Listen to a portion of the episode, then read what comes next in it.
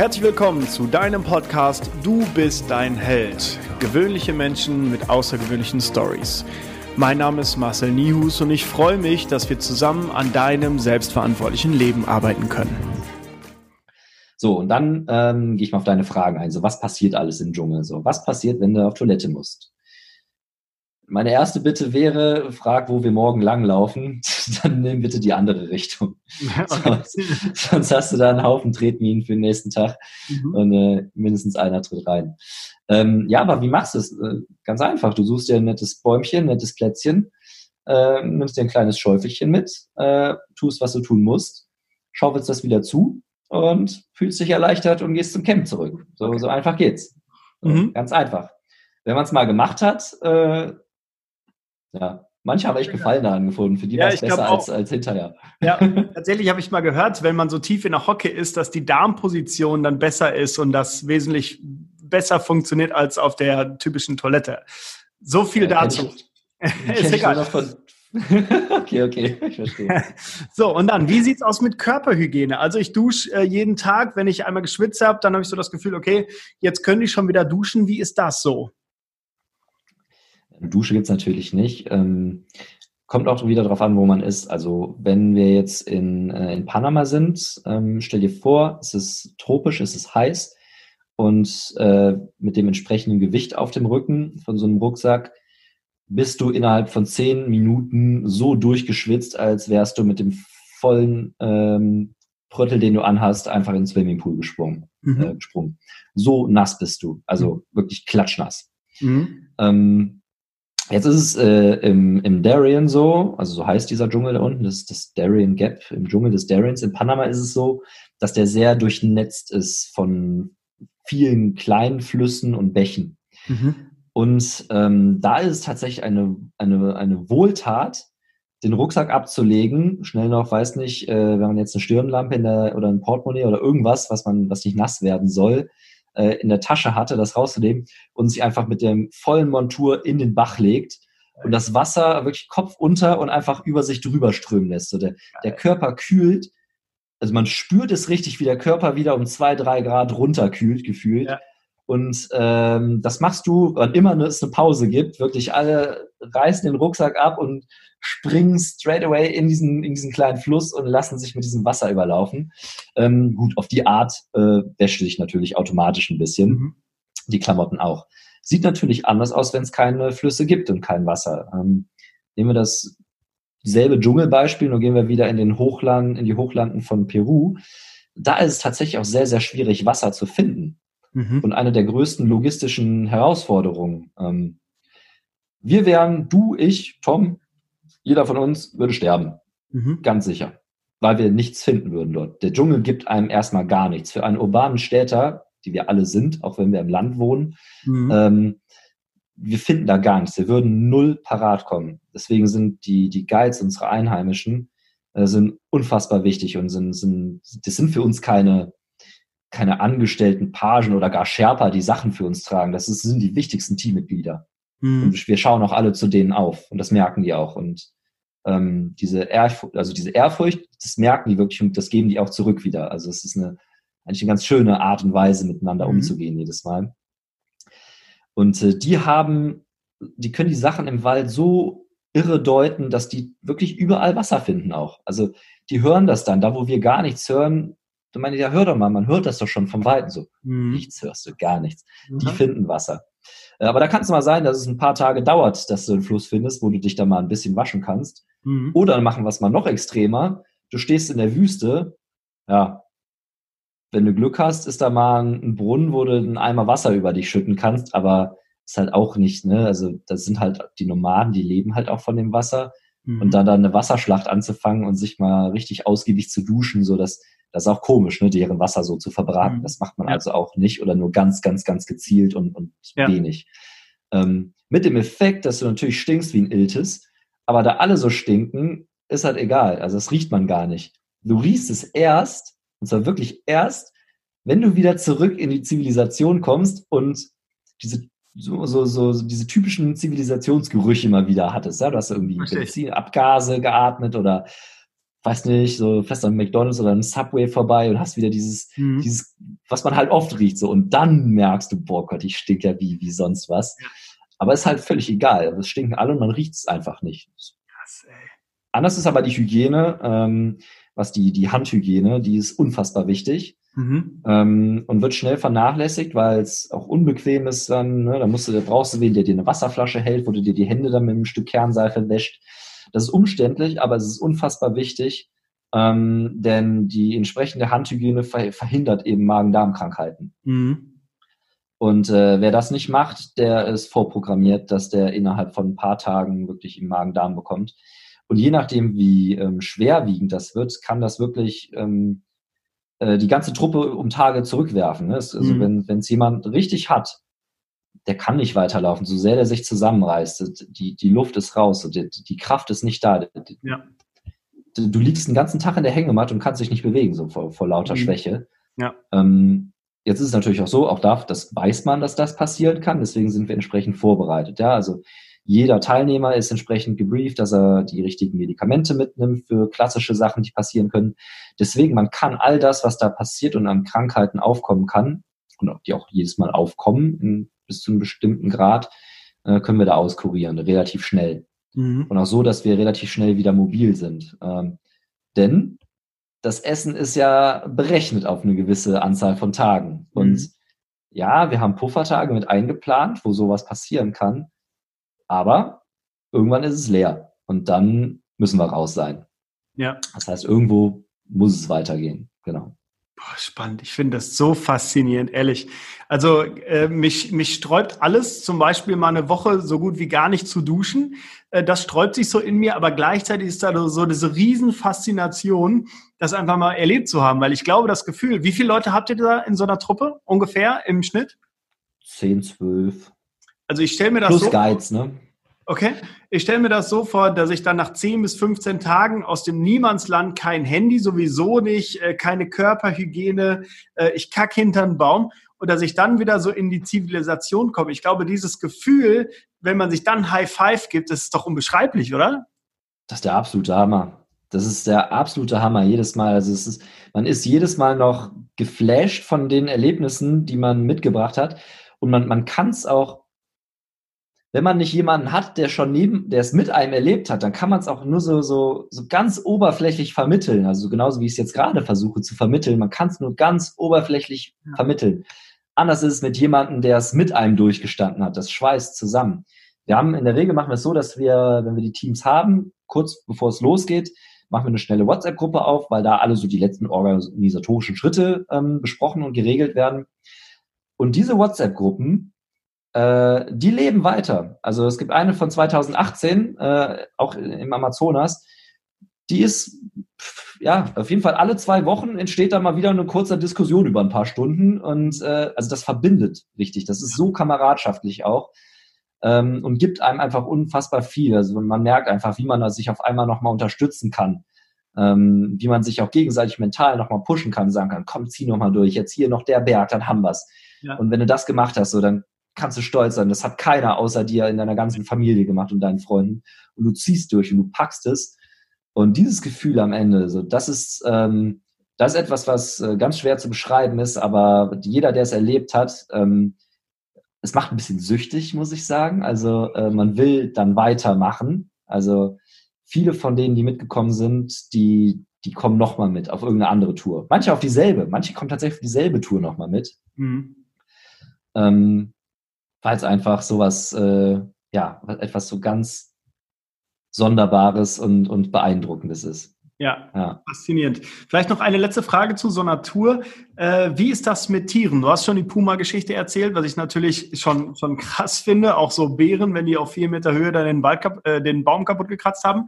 Ja, ja. Wie ist es auch tatsächlich so mit so kleinen Tieren, Moskitos, Spinnen, vielleicht Schlangen, Gift? Ist das gefährlich? Wie sieht das aus? Wie ist das nachts? Erzähl mal davon was. Äh, ja, ist gefährlich. Also per se, äh, jede Spinne, egal welche, auf der Welt ist giftig erstmal. Mhm. So sagen wir mal fast jede, wenn man es, man relativiert ja gerne wissenschaftlich ein bisschen, deswegen mhm. fast jede Spinne ist giftig. Nur nicht für den Menschen. Das sind nur die aller, allerwenigsten. Mhm. Äh, bei Schlangen es ist anders, aber auch natürlich gibt es ähm, gerade im, im Dschungel gibt es natürlich giftige Schlangen, giftige Spinnen. Jetzt kommt es noch einmal drauf an, wo man ist. Wenn man jetzt in einem richtig tropischen Dschungel ist, so da, da kreucht und fleucht schon ein bisschen mehr rum. Die meisten Schlangen oder, oder viele, viele Schlangen sind einmal nachtaktiv mhm. und die haben überhaupt keinen Bock auf dich. Das heißt, wenn du da mit einer Mannschaft von, ähm, von 12, 14 Leuten im Gänsemarsch auf einem ganz engen, ja, es gibt keinen Pfad, aber der Erste, der gibt den Pfad an, mhm. ähm, langläufst, die merken das, die hauen ab, die wollen dich gar nicht. Die haben Angst vor uns. Mhm. Erst wenn man drauf treten würde, könnte etwas passieren. Okay. Dann ist es wiederum so, dass die meisten Schlangen ähm, gar nicht die Bisshöhe haben, um sonderlich hoch an deinem Bein zu kommen. Das heißt, die meisten Schlangen würden entweder in deine Schuhsohle äh, oder auf deinen Fußknöchel beißen.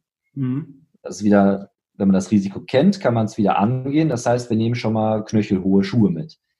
Um darüber nochmal Gamaschen zu tragen, ähm, um nochmal ein bisschen mehr Schutz zu haben. Und das heißt, da, also man sieht sie sehr selten zum einen. Mhm. Dann ist es noch unwahrscheinlicher, ähm, dass man, also dass man drauftritt, hat es noch nie gegeben, also mhm. gar nicht. Es ist auch so, dass äh, einer der Guides geht ja auch voraus, das heißt, äh, der sieht sowas auch nochmal eher, wenn sowas, so eine Gefahr kommen sollte, aber ja. ähm, wie gesagt, sie sind erstmal total selten, dass wir sie sehen. Dann ist es unwahrscheinlich, dass wir drauftreten. Selbst wenn man drauftreten würde, wäre es extrem unwahrscheinlich. Okay. Ähm, dass sie auch noch so, so giftig ist, A, und dann auch noch so viel Gift äh, in die entsprechende Körperstelle reinspritzt, die, ja. die für uns dann tödlich wäre. Das ist extrem unwahrscheinlich, aber ein Restrisiko, was bleibt natürlich. Das ist nicht wegzudenken oder wegzuretuschieren. Ja. Ähm, es gibt aber andere Sachen, die wesentlich mehr piesacken. Das sind Ameisen. Mhm. In den, allen Formen, Größen und Farben. Wir hatten mal Viecher, die sind wirklich von den Bäumen gefallen. Da hat es rote Ameisen geregnet. und die waren überall, die waren wirklich überall. Das waren jetzt nicht, die haben jetzt nicht mehr wehgetan als so eine Feuerameise im Wald, aber das mhm. tut ja auch schon weh, wenn die einen zwickt. Ja, na klar. Und ähm, aber es gibt eine Ameisenart, die sogenannte Bullet Ant, kennt der eine oder andere. Es gibt den einen verrückten YouTuber, der äh, diese, diese Bullet Ant Challenge gemacht hat. Der hat so eine Insektenstichskala, äh, Schmerzskala aufgestellt hat sich von allen möglichen Viechern stechen und beißen lassen und hat es angeordnet in der Skala und hat gesagt, was ist der schmerzhafteste Stich. Mhm. Ähm, das zweitschmerzhafteste war, jetzt komme ich wieder nicht auf den Namen, das war so eine, so eine Hornisse, irgendwas mit Hawk, komme ich gerade okay. nicht drauf. Äh, und das erste äh, ist diese, diese Bullet. Krass. Man sagt, dass der, dieser Stich, die können stechen, also die haben nicht nur Beißzangen, mhm. die können, die haben Stachel äh, dass der Stich von dieser Bullet End so weh tut, wie von einem Gewehr, von einer Gewehrkugel getroffen zu werden. Anderer Name ist 24-Stunden-Ameise, weil der Schmerz brennt halt über 24 Stunden in dir weiter. Und das ist, ich bin einmal von einer gebissen worden. Da habe ich mich ganz trandödelig, habe ich morgens mein, ich hatte so ein Zelt in, in, in, in äh, Panama, schläft man in Hängematten. Ja? Mhm. Und über jeder Hängematte baust du dir noch so ein kleines Zelt auf, so ein Tarp. Und ich habe das ein bisschen trottelig und trandösig morgens zusammengerollt und habe versehentlich so eine Bullet End eingerollt. Und die hat durch die Zeltplane in meinen Finger gebissen. Nicht gestochen, nur gebissen. Und das tat schon scheußlich weh. Also richtig weh. Oh ähm, eine andere Teilnehmerin, die hat es mal richtig blöde gehabt. Die hat, äh, die war auf Toilette, die war pinkeln, hat sich die Hose wieder hochgezogen, äh, zugemacht und hat oh. sich so eine Bullet End mit in die Hose geholt und die hat's äh, zweimal gestochen, allerdings nicht so extrem, dass sie komplett außer Gefecht war. Ähm, aber das müssen brachiale Schmerzen gewesen sein. Aber die hat weiter durchgezogen. Ja. Genauso wie ein anderes, wenn wir schon bei Powerfrauen sind, noch eine andere Powerfrau, eine junge Polizistin, die einmal dabei war in der Wüste, die ähm, nachts barfuß, machen wir auch nicht mehr, jetzt wissen wir es, durch den Sand, ähm, von einem Skorpion gestochen wurde, von einem kleinen. Und ähm, ja, ihr Fuß war angeschwollen, äh, und zwar so sehr, dass sie nicht mehr in ihren Wanderschuh gepasst hat. Das heißt, sie ist tatsächlich einmal, äh, das dann, dann von Vorteil, wenn Dromedare dabei sind. Ne? Wir haben einen Notfall-Dromedar, unseren Fred. Äh, da, da, da setzt sie sich dann, hat sich halt auf unseren Fred gesetzt und ähm, ist dann halt ein, ja, ein Dreivierteltag äh, auf dem Dromedar mitgeritten. Und es hat, muss scheußlich wehgetan haben, wirklich. Mhm. Ähm, aber ähm, die hat sich abends oder nachmittags hat die sich in ihren Schuh reingezwängt und ist weitergelaufen. So, das zum Thema Powerfrauen. Also Mädels sind, äh, stecken da enorm viel weg. Und manchmal sind es eher die Jungs, die mal ein bisschen mehr zetern und mal ein bisschen ja. ein Tränchen vergießen, weil sie eine offene Blase haben oder sowas. Was ja auch weh tut, aber es ist ja nur wirklich kein Grund zu jammern. Ja, oberkrass. Wie ist das so mit Moskitos? Da gibt es eine ganz geile Geschichte. Ähm, wir waren ähm, in Kamtschatka im August, Ende Juli, August. Mhm.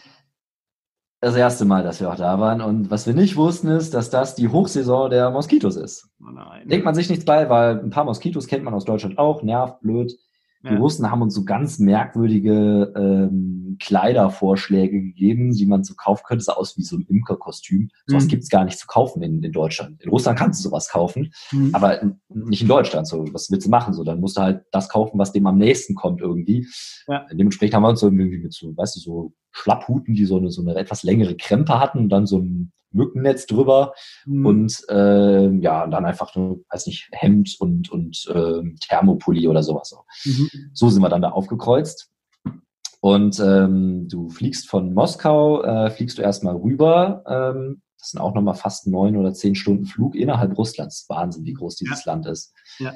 Ähm, an, die, äh, an die Küste, wie gesagt, Kamtschatka ist nördlich von Japan und landest in Petropavlovsk. Das ist die größte Stadt dort auf dieser Halbinsel. Von da aus geht es nochmal 500 Kilometer landeinwärts in ein ganz kleines Dorf namens Esso. Und von da aus ging es zu, äh, zu Fuß los. Und es war eine Busfahrt und wir kommen aus dem Bus raus und wir wussten gar nicht, wie uns geschah. Also auf einmal tat es überall weh am Körper, bis wir erstmal kapiert haben, dass das Mücken sind.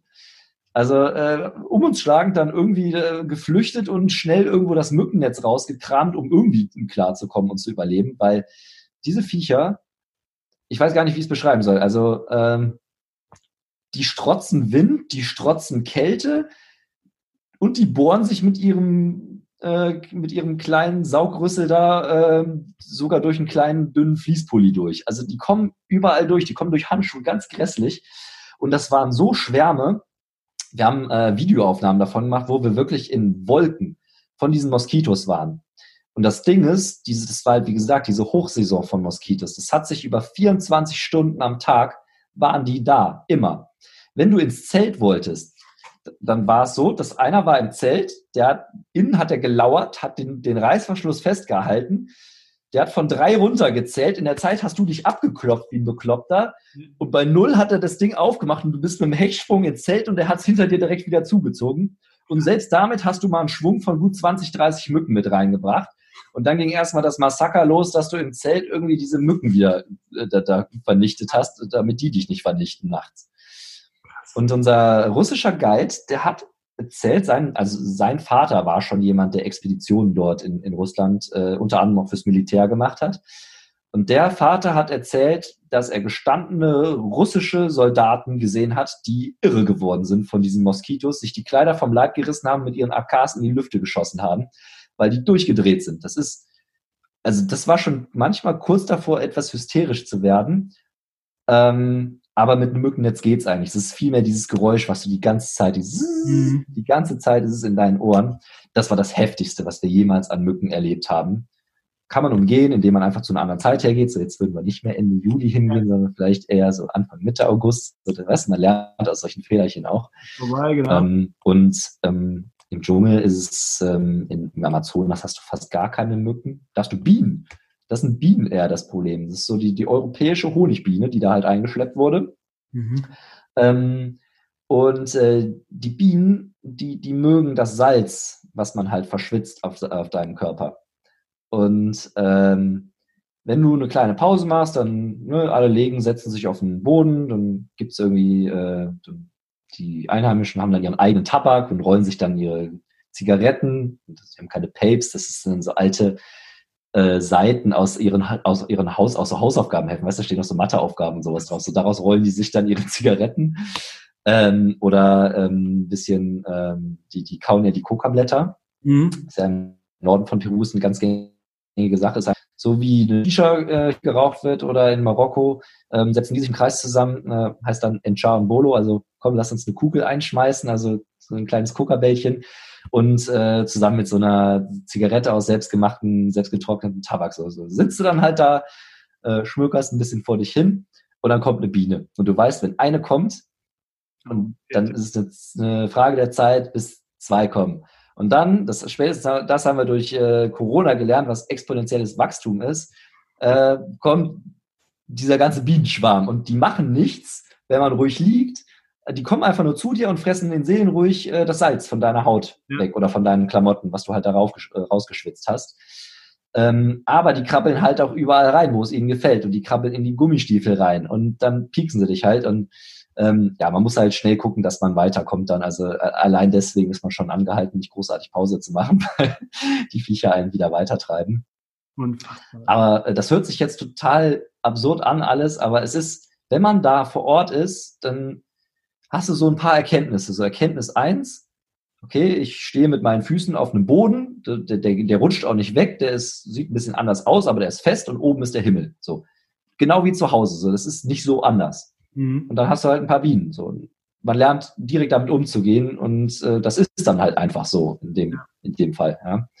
Äh, so, wenn man so von erzählt, klingt es natürlich wie sonst was, aber äh, wenn man da ist, ist es ein ganz anderes Gefühl. Dann ist es einfach Teil des Abenteuers. Ja.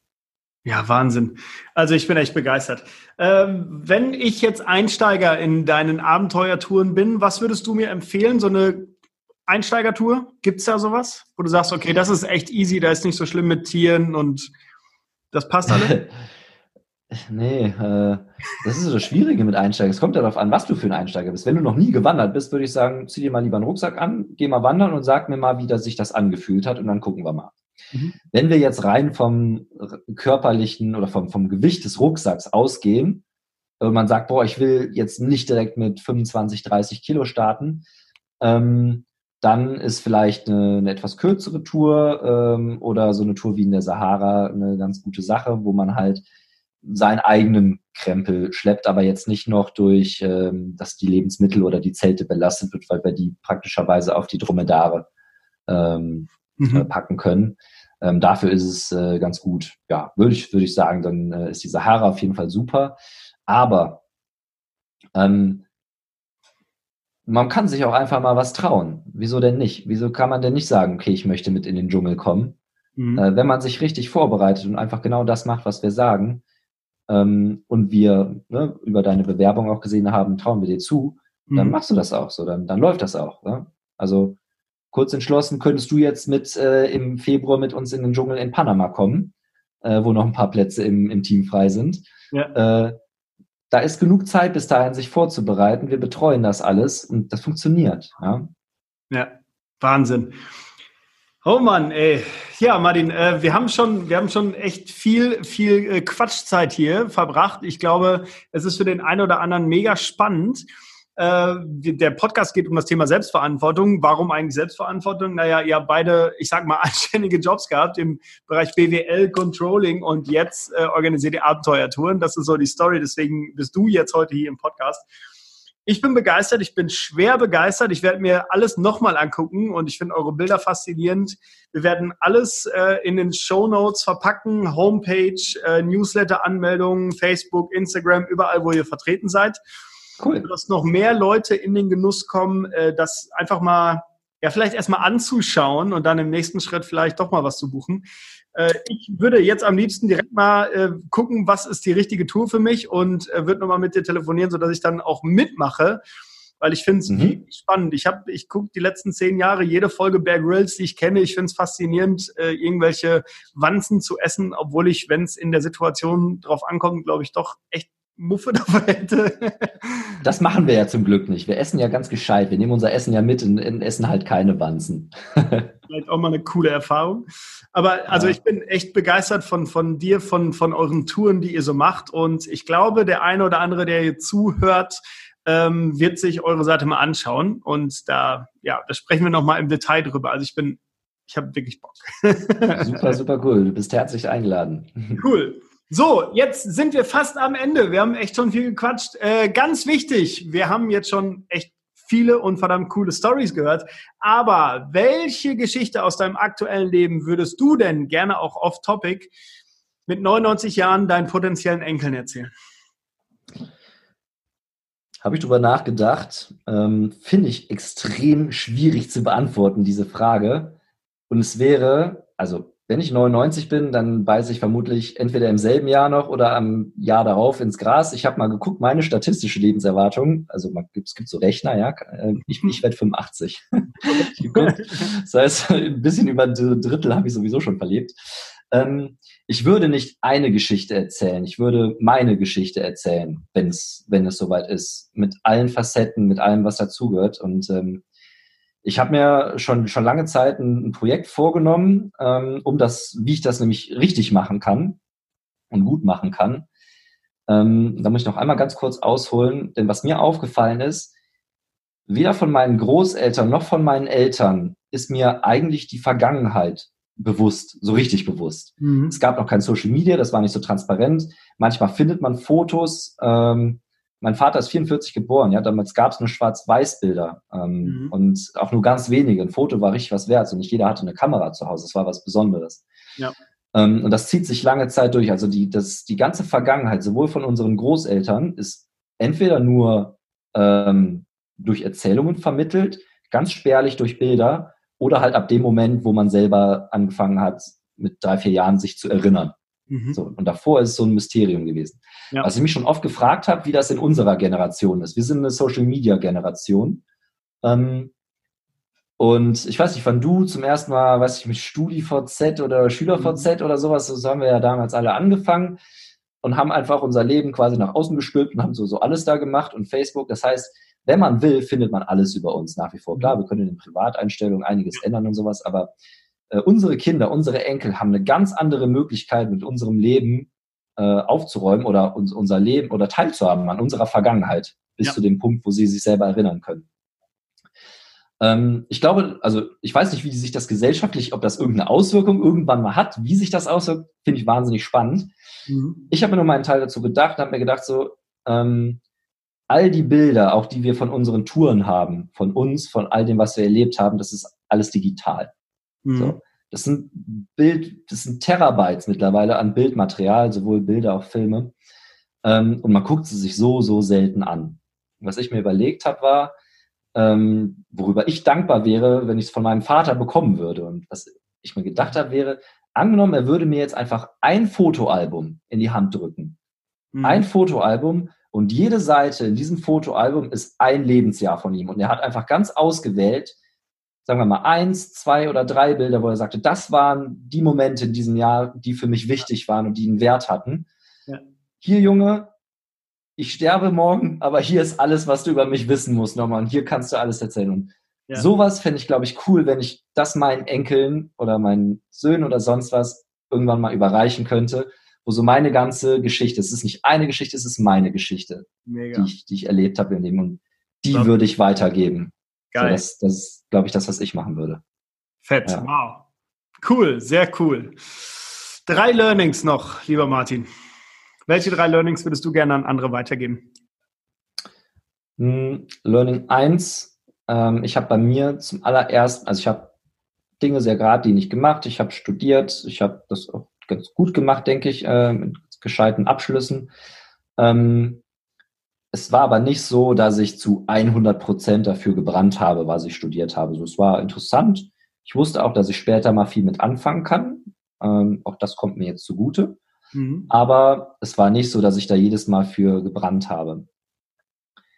Was ich jetzt zum ersten Mal erlebt habe, seit wir Wandermut auf die Art und Weise gegründet haben und, und diese Reisen organisiert haben, es gehört natürlich auch eine geschäftliche Seite dazu, um das alles hinzubekommen. Mhm. Und die ist auch gewaltig im Hintergrund. Das wird man gar nicht meinen, aber das ist wirklich gewaltig. Also die Leute haben uns manchmal gefragt, ob wir noch, was denn unser richtiger Job ist, so, dass wir jetzt mal mhm. sagen, so, hey, es ist schon Wandermut, das ist unser richtiger Job, so, da geht nichts mehr nebenher. Das ist schon eine 80, 90 Stunden Woche, so, da passt nicht mehr viel.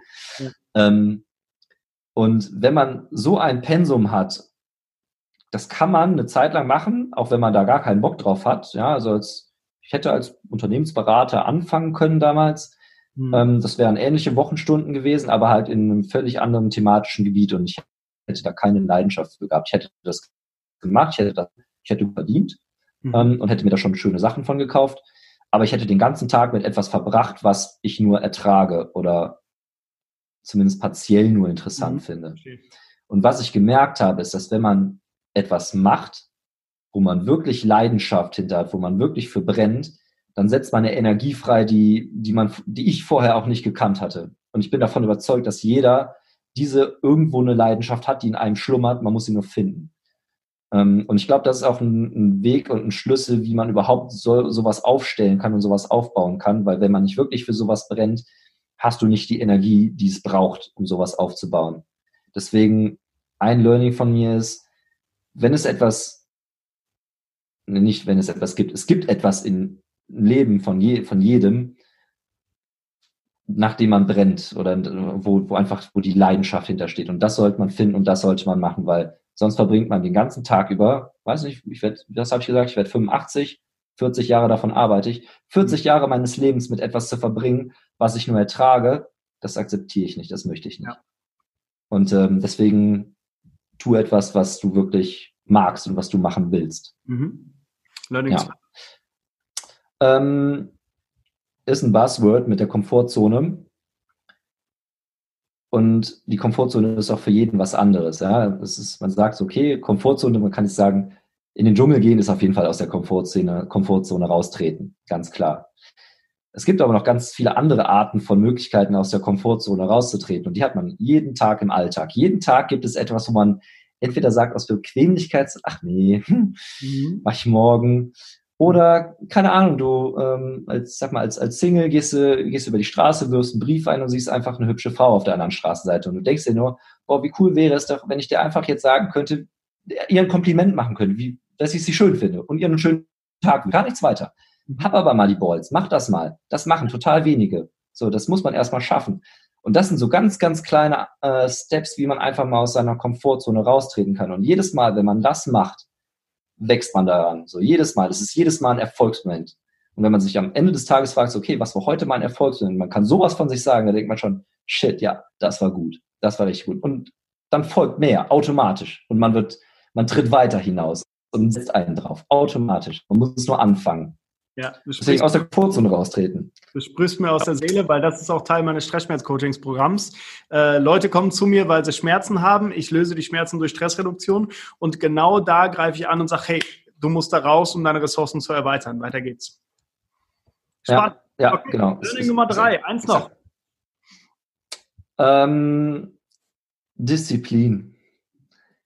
Nicht alles im Leben macht Spaß nicht jeder Tag auf einer Expedition ist cool. Es verlangt dir einiges ab. Du bist nicht nur am Lachen und läufst federn Schritte da durch. Ey, es geht dir beschissen. Du hast wenig Schlaf. Du bist vielleicht krank. Die Mücken piesacken dich. Das Essen schmeckt dir nicht. Dir geht's auf den Sack, wie der Vordermann geht. so absurd sich das anhört, aber so, es kommt zusammen und ja, dann beiß durch. Dann beiß halt auch mal durch. Du machst eine Arbeit auch, weiß nicht, ein kleines Unternehmen, ein kleines Abenteuerunternehmen aufbauen auch da gibt's Arbeiten, die sind nicht schön, nicht alles macht Spaß. Das funktioniert aber nur, wenn man sie macht oder man findet eine bessere Möglichkeit, wie man mit umgehen kann. Ja. Aber man muss durchbeißen und deswegen finde ich ähm, Disziplin auch unfassbar wichtig. Und ich habe auch sehr viel Hochachtung vor Leuten, die sehr viel Disziplin mitbringen. Wobei man auch aufpassen muss bei Disziplin, dass man nicht zu sehr sich in etwas verbeißt, mhm. ähm, weil es gibt vielleicht einen clevereren Weg drumherum. Das ja. sollte man auch nie vergessen. Mega. Du hast mir aus der Seele gesprochen, vor allen Dingen auch so, wenn wir jetzt mal, äh, wir überspitzen kurz Generation Y, Generation Z. Ähm, äh, da finde ich, das vor allen Dingen der letzte Punkt, beiß mal auf die Zähne und zieh's mal durch, finde ich absolut, absolut lobenswert. Vielen Dank dafür. Lieber Martin, du hast mich tierisch inspiriert. Also wir haben jetzt, glaube ich, fast anderthalb Stunden aufgenommen und es ist oh, wow. mega, mega, mega schnell vorbeigegangen. Äh, ich wow. danke dir extrem für deine Zeit, für deine tiefen Einblicke in solche Expeditionen in deinen Alltag. Und ich freue mich, dass wir jetzt in Kontakt sind und ich hoffe, wir werden auch noch mehr voneinander hören. Und äh, tatsächlich bin ich ganz stark davon überzeugt, dass wir uns mal irgendwann auf so einer Expedition sehen werden. Ich ich würde mich drüber freuen. Ich würde mich drüber freuen. Guck auf der Seite bei Wandermut, äh, guck dir die einzelnen Touren an. Wir haben ganz viele Ideen. Auch noch ganz cool eigentlich. Das kann ich noch reinschieben. Ähm, du kannst quasi mitentscheiden, welche Touren wir als nächstes ausplanen. Wir haben so einen kleinen Ideenslider, äh, wo man einfach voten kann. So, boah, ich finde das geil, da würde ich gerne mit. Und wir gucken einfach so, wo die meisten für stimmen. Und das wird so mit das nächste Abenteuer, was wir, was wir mit ausplanen werden. Deswegen, ähm, da gibt es super viel, ähm, wo man sich durchklicken kann. Deswegen einfach mal bei Wandermut gucken. Und ähm, jeder ist wirklich herzlich eingeladen, sich mal inspirieren zu lassen, zu überlegen, so, hey, könnte ich es nicht vielleicht doch mal machen, würde es zu mir passen und im Zweifel einmal den Selbsttest machen, um zu gucken, ob der Algorithmus, der so schlau ist, schon mal sagen kann, äh, ob man da grundsätzlich reinpasst oder nicht. Ähm, deswegen, ich kann nur sagen, trau dich oder traut euch. So cool. Ja, damit ist eigentlich schon alles gesagt. Normalerweise gehört das letzte Wort dem Teilnehmer. Das können wir gerne noch so machen. Äh, lieber Martin, ich sage jetzt nichts mehr. Danke für deine Zeit. Wenn du möchtest, das letzte Wort gehört dir. Danke, danke. Das letzte Wort habe ich, glaube ich, gerade schon gesagt. Deswegen äh, bedanke mich ebenfalls ähm, und freue mich darauf, dich oder irgendeinen äh, deiner Hörer hier mal bei uns sehen zu können.